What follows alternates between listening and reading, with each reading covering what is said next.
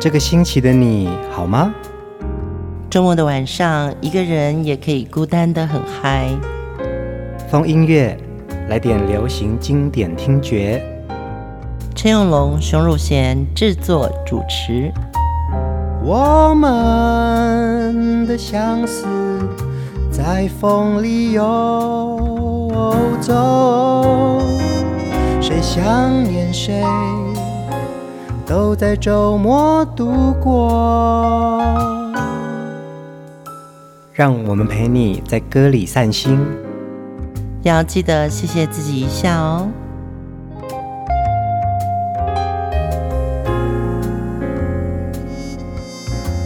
嗨，欢迎收听风音乐，我是陈永龙。嗨，我是熊汝贤。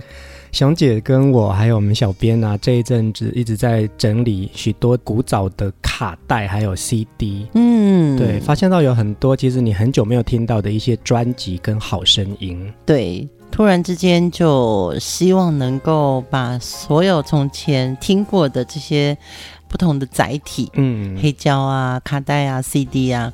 真的有点发了疯的一样，一直在收集。嗯、其实上个礼拜播出林淑荣，嗯，也是因为在这段时间，我们就是一再重看这些好听的歌曲，嗯，然后就觉得说啊。对，林淑荣的歌曾经带过我们走过一段青春。刚开始在设定林淑荣这个主题的时候，会不会想说觉得太复古了哦？嗯。但是其实真正的在把这些好歌播放出去之后呢，有好多的歌迷呢觉得哇，那个时候林淑荣的声音真的是好有穿透力，我好喜欢她的歌声哦。而且那个时代的那个和音啊，我真的觉得很有趣。你看那个安娜。也很复古，然后就有点呼唤感。还有那个啊，嘟嘟嘟嘟，无言的结局，嘟嘟呜。对啊，听到林淑荣的歌声呢、啊，就好像回到了一个很久没有联络的朋友。啊，对对。然后你跟他开始一起重温旧梦。嗯，也谢谢所有的听众朋友，你们的留言，其实我们在看的时候都很感动，真的就是让。所有的人回到一个歌的情感里面。嗯，风音乐节目呢，这一个礼拜呢，我们要介绍的这位音乐人物，从七零年代末他的第一首创作开始，进到流行音乐界，而接下来的这四十几年呢，他创作了无数首好歌。对，今天介绍的主题人物，他是我很好的朋友李子恒，然后我们是相识在。呃，以前我任职的飞碟唱片，嗯，那我第一次看到李老师的时候，我就觉得哇，他真的是一个很慈祥的人。为什么用慈祥形容呢？因为他就是一个很低调的人，然后你就会觉得，哎，他的亲和力跟他讲话的这个口气是让人非常舒服的。所以他写的歌呢，就有他自己的味道。今天晚上我们要听的歌。就是李子恒老师的第一首创作发表。对，大家一定没有想到这首歌竟然在那么早的时候，李子恒就写出来了这么有味道的《秋蝉》。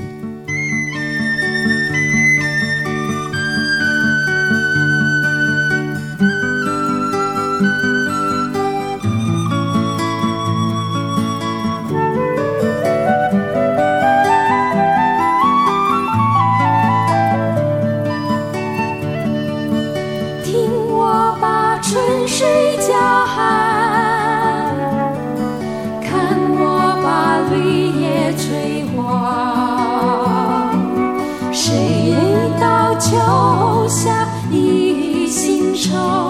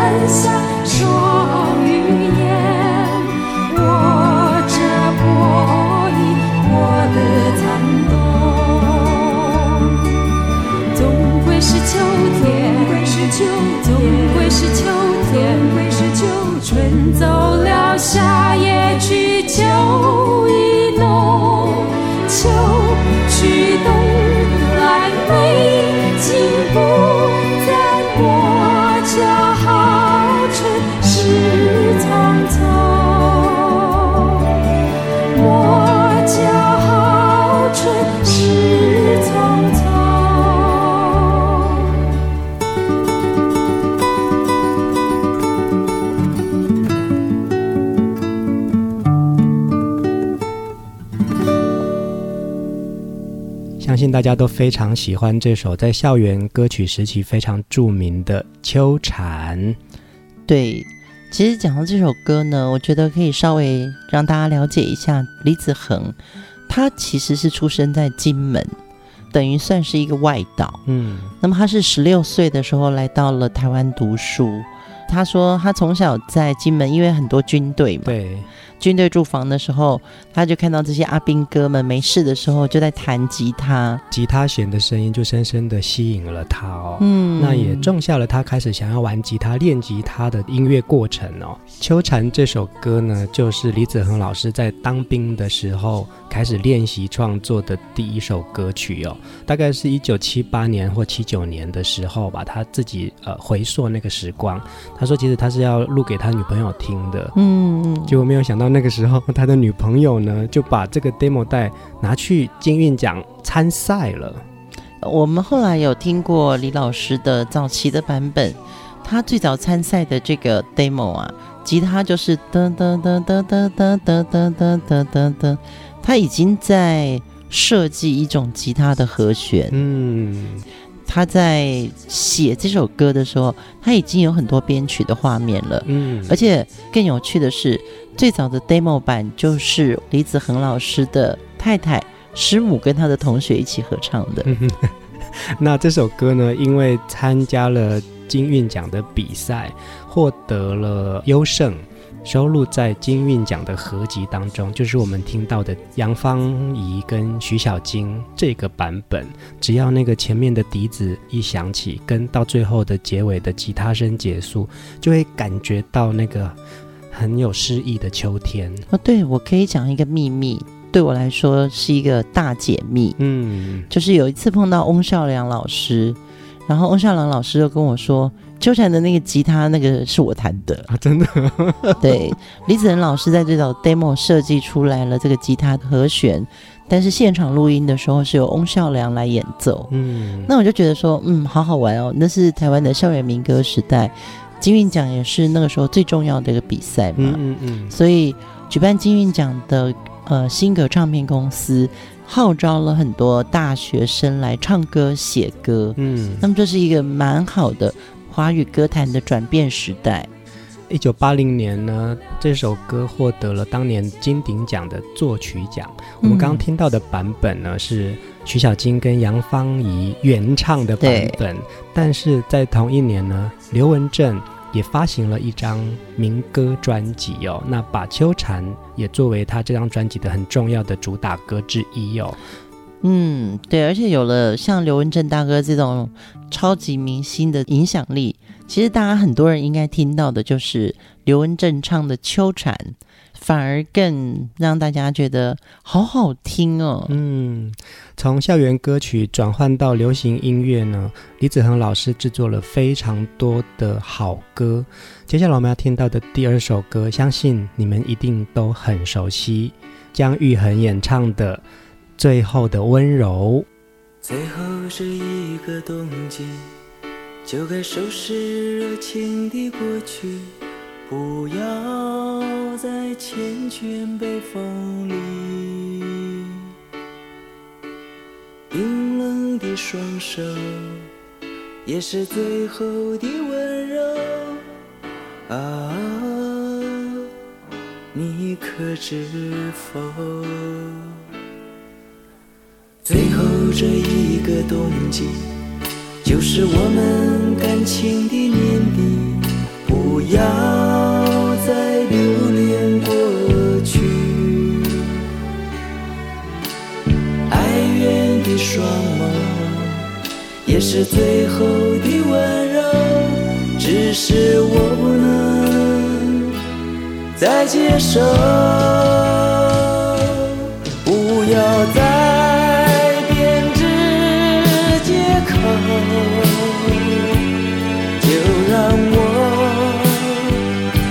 潇洒的走虽然你的眼神说明了你依然爱我只是最后的吻。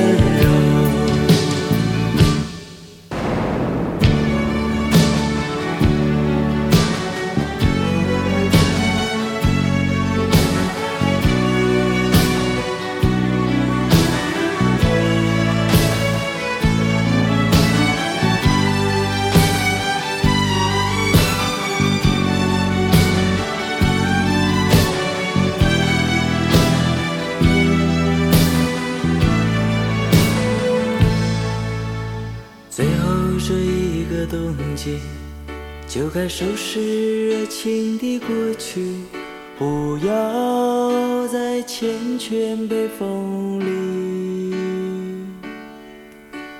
冰冷的双手，也是最后的温柔啊，你可知否？这一个冬季。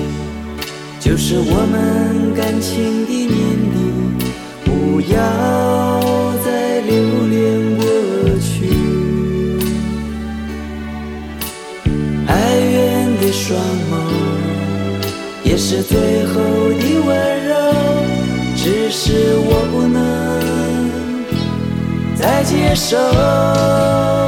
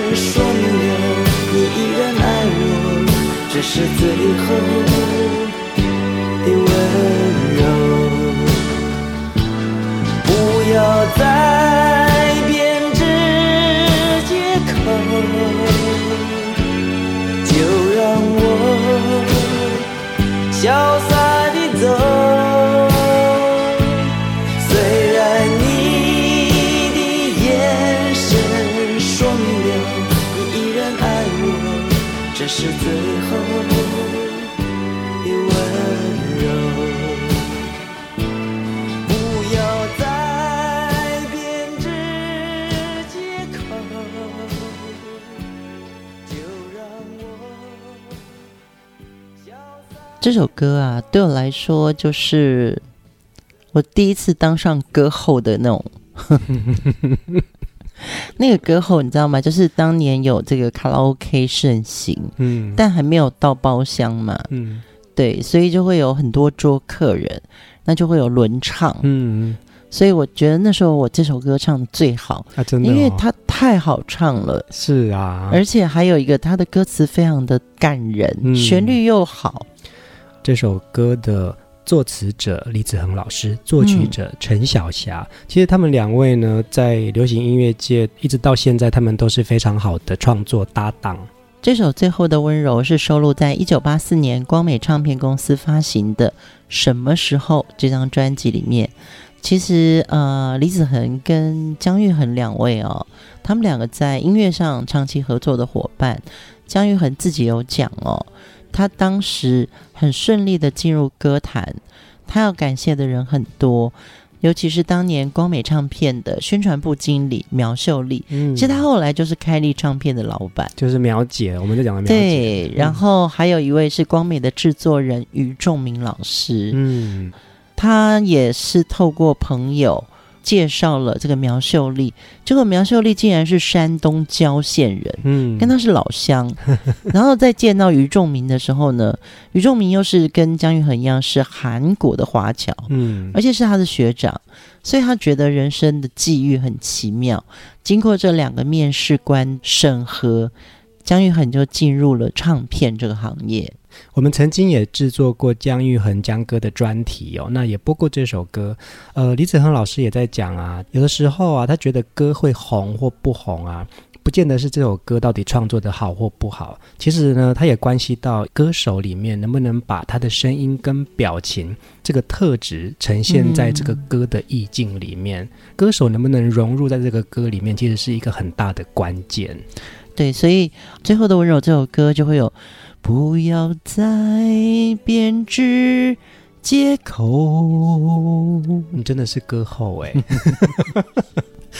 我现在知道你为什么唱这首歌唱得很好了，因为它是你的音域，就是一个歌手能够把你的这个特质跟那个音色呈现在这个歌里面，刚刚好，恰到好处。嗯，我也觉得。谢谢你的赞美。我们在制作李子恒老师的这个专题之前呢，就是熊姐跟我有一个讨论的过程。当熊姐跟我说我们来做李子恒好不好，我当下就说 OK，因为我那几天一直在哼接下来我们要听的这首歌。对，不管你是什么年纪，你听了都会非常感动。苏芮的《牵手》。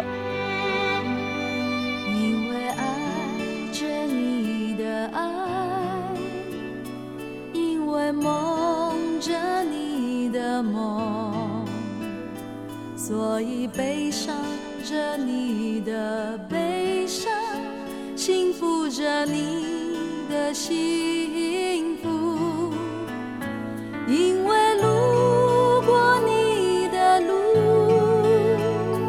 因为哭过你的苦，所以快乐着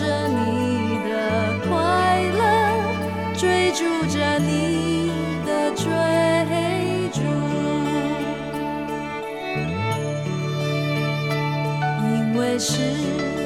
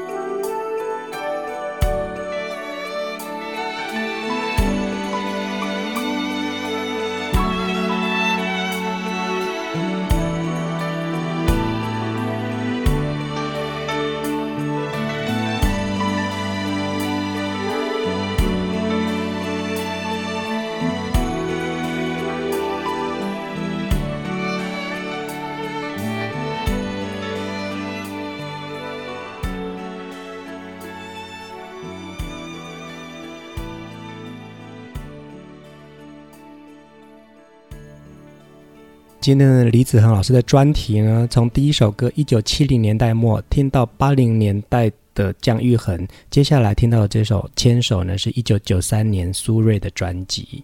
你看，在不同的时期，嗯、李子恒老师的创作呢，真的都有他自己很独特的韵味哦。《牵手》这张专辑发行在一九九三年哦。对苏芮来说，她是从《一样的月光》嗯。那样子的一个摇滚的呐喊的一个黑色系的女歌手，那么一直到《牵手》，她变成是一个包容，嗯、然后爱，你会觉得她的那个温柔的那个声线，嗯，好像就被这首歌烘托出来了。这首歌也让李子恒获得了第五届金曲奖的最佳作词人。我觉得当时啊，李老师有非常多一起合作的伙伴，像苏芮的这张专辑的总制作人就是李寿全老师。嗯，那时候寿全老师呢，邀请李子恒老师来创作一首歌给苏芮。那他自己也在想说，苏芮从一个摇滚的呐喊的刚硬的一个角色，怎么样子呃重新去塑造他现在的生命的面相哦。我觉得这个就是老师的一个特质，就是他每次在制作歌曲或创作歌曲的时候，他会很认真的希望怎么样子可以给歌手他现在的样子，跟符合他现在的声音。他自己也讲，就是他说他是一个个性比较温吞的人。所以，就算帮苏芮写歌这个挑战，他也觉得他写不出来摇滚乐。嗯嗯，嗯，所以他就很想刻画，身为一个母亲的苏芮，他想要表达的是什么？嗯，那么《牵手》这首歌呢，其实老师有曾经提过，他好像反复写了很多，一直觉得说会不会太简单了？会不会旋律不好唱？所以其实一首好歌或者一首大家耳熟能详的歌，是经过幕后的创作人跟制作人，真的是深思竭虑出来的一个作品。当然也有很多歌曲，就是好像说五分钟就搞定的，十分钟就写出来的歌。但是我很相信啊，其实，在写歌跟创作的过程当中，是酝酿很久的。嗯，嗯对。某一个的孔啊，对对对，翻译一下就是那个煮粥啊，嗯、所有的粥都需要那个熬的时间刚刚好，对，然后那个火要慢慢转小，对，这就是一种写歌就是熬嘛，真的。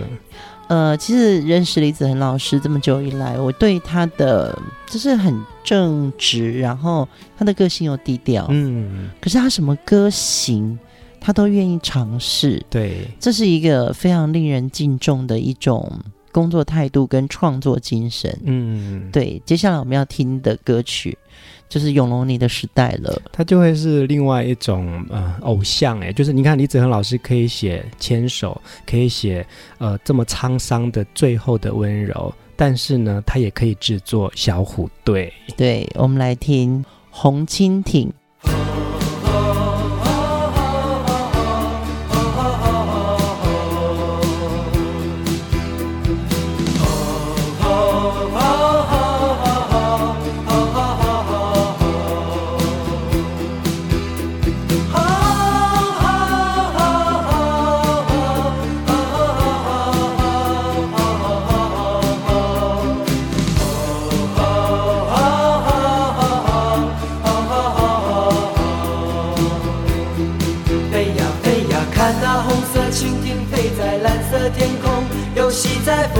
不断追逐他的梦，天空是永恒的家，大地就是他的王国，飞翔是生活。我们的童年也像追逐成长吹来的风，轻轻地吹着梦想，慢慢地升空。红色的蜻蜓是我小时候的小小英雄，多希望有一天能和它一起飞。当烦恼越，越来越少，我知道我已慢慢地长大了。红色的蜻蜓，曾几何时，也在我岁月慢慢不见了。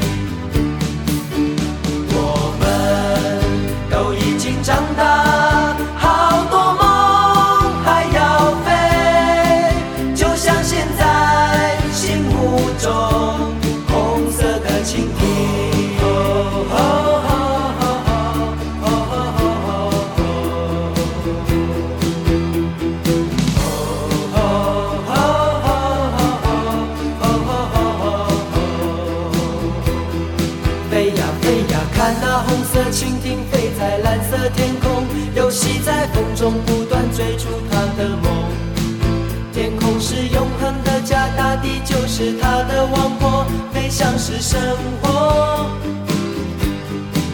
我们的童年也像追逐成长吹来的风，轻轻地吹着梦想，慢慢地升空。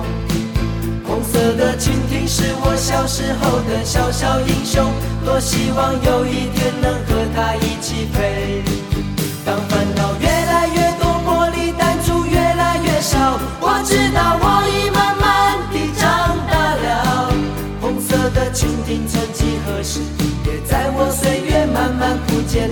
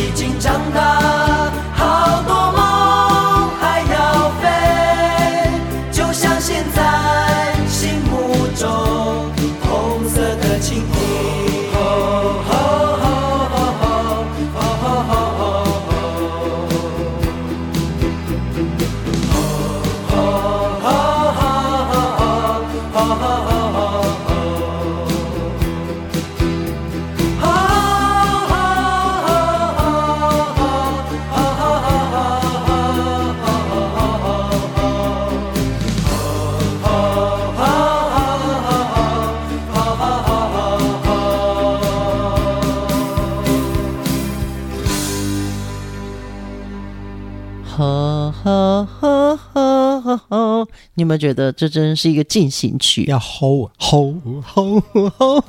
哦，不是哈吗？不是吼吼吼吼吼吼吼。对对对对，你看，嗯、大家应该就是像我这样子，就是听到这首歌马上就会哼。《红蜻蜓》这首歌在当年呢，小虎队的这样子的一个青春偶像里面呢，其实它也变成是另外一种转型的代表作。哦。嗯，他们本来是一个翻跟斗的，然后本来是那种舞动的那种舞蹈。青苹果噔噔噔噔噔噔噔，唱了这首比较是呃民谣曲风的《红蜻蜓》，嗯，也让他们的形象跟他们的那个扩散力大增哦。对对，其实他们在一九八九年的第一届金曲奖。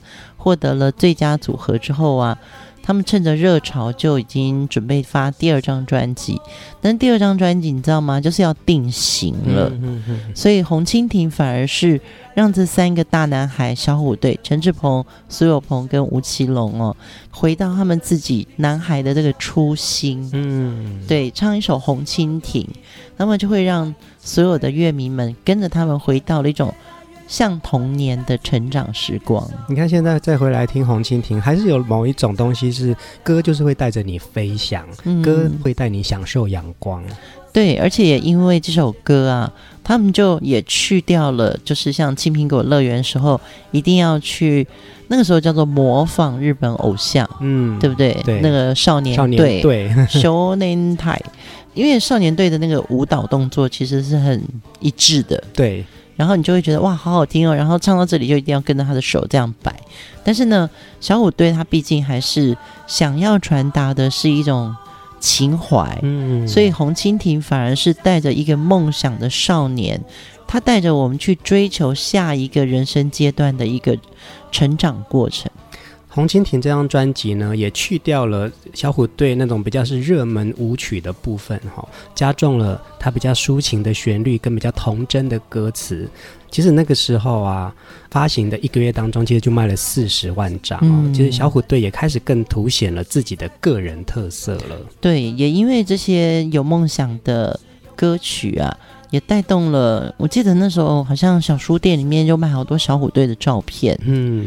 六张一组，然后都会有不一样的衣服哎。嗯，对我来说，那个时候唱片公司的确在推出这一组偶像的时候呢，已经有兼顾到他们的内涵跟气质了。嗯，我们应该要来找一个时间来好好介绍小虎队，这一定要的。对啊，对啊。对啊，静候我们什么时候推出小虎队的专辑？李子恒老师呢，从《红蜻蜓》这张专辑开始成为小虎队的专属制作人哦。接下来我们听的下一首歌，一样是小虎队的歌曲哦。哎，听到这首歌我会想哭哎。对，那个口琴就是李子恒老师吹的哦。我跟你讲，他真的好会吹口琴哦。我真的好好讲一下他吹口琴的故事，但不是现在。现在我只想听歌，《蝴蝶飞》呀。白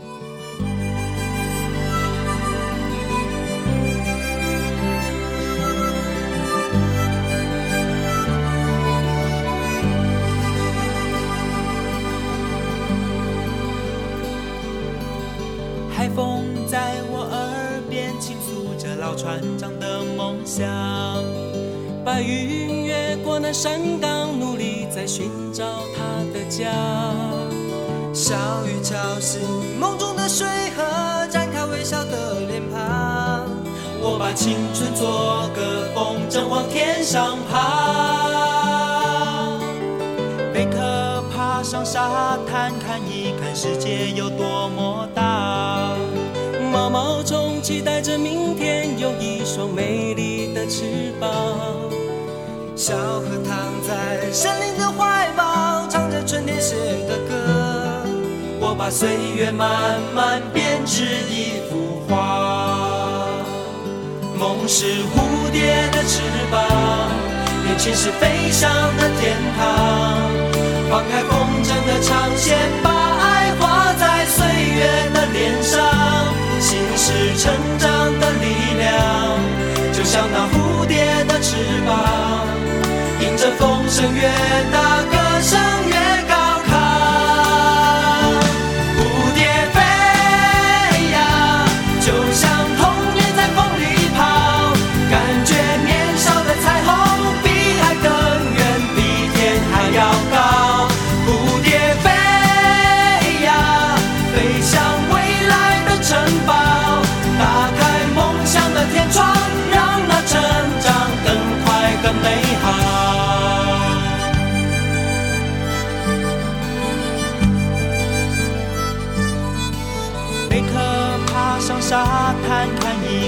界有多么大。毛毛虫期待着明天有一双美丽的翅膀。小河躺在森林的怀抱，唱着春天写的歌。我把岁月慢慢编织一幅画。梦是蝴蝶的翅膀，眼前是飞翔的天堂。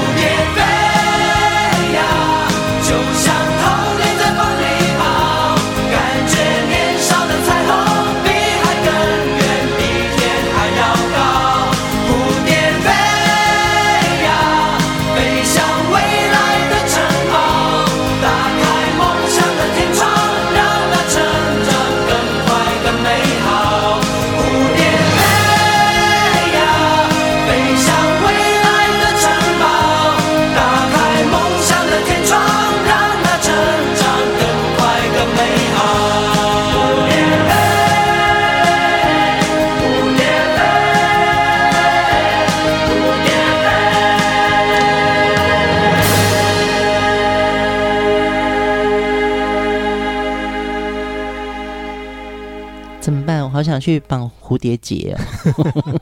你刚刚跟我们分享说，你好想分享那个李子恒老师吹口琴的故事。对，呃，其实我在九零年代在飞碟唱片嘛，然后那时候我们就做很多连续剧主题曲。嗯，那你知道当年在做连续剧主题曲都要帮忙做配乐。嗯，那配乐就是可能要有快的，有慢的。抒情的、苦情的、哭的时候的那些同一个旋律哦，就是主题曲那个旋律，好像也是一个剧。然后我就不认识李子恒，可是我知道李老师是这首歌的制作人。嗯，那我们在同一个公司，所以我就很冒昧的打电话给他说：“哎，老师不好意思哦，那首歌我想可能要麻烦老师做个配乐。”嗯，老师就一口答应。那时候我其实没有见过他，然后我们就约在录音室碰面。那老师来的时候带了一个箱子，嗯，然后我想说，嗯，他怎么没有带吉他？嗯，我就陪着他进录音室之后，他把那箱子打开，里面大概有二十把口琴，啊，真的哦，对，他就一把一把试吹，他就把那整个快的、慢的、愉悦的、哭泣的，他用他不同的口琴就表现出来在戏里面不同的情绪，然后我就觉得，哎呦，他好。棒哦，因为不熟，所以我不敢跟大家多说话。嗯，然后我就说，老师真的好好听哦。那李老师其实从我认识他那一天开始到今天，我都觉得他就是一个很谦逊的人。嗯，对，就是很客气。然后，呃，我没有看过他对任何事情有过不客观的见解。对，他就跟我说。嗯，谢谢。我觉得这首歌应该要这样表达。那你看看制作单位是不是觉得 OK？听熊姐分享这个故事啊，其实讲到《蝴蝶飞》啊这首歌啊，嗯、也跟我曾经有过一个。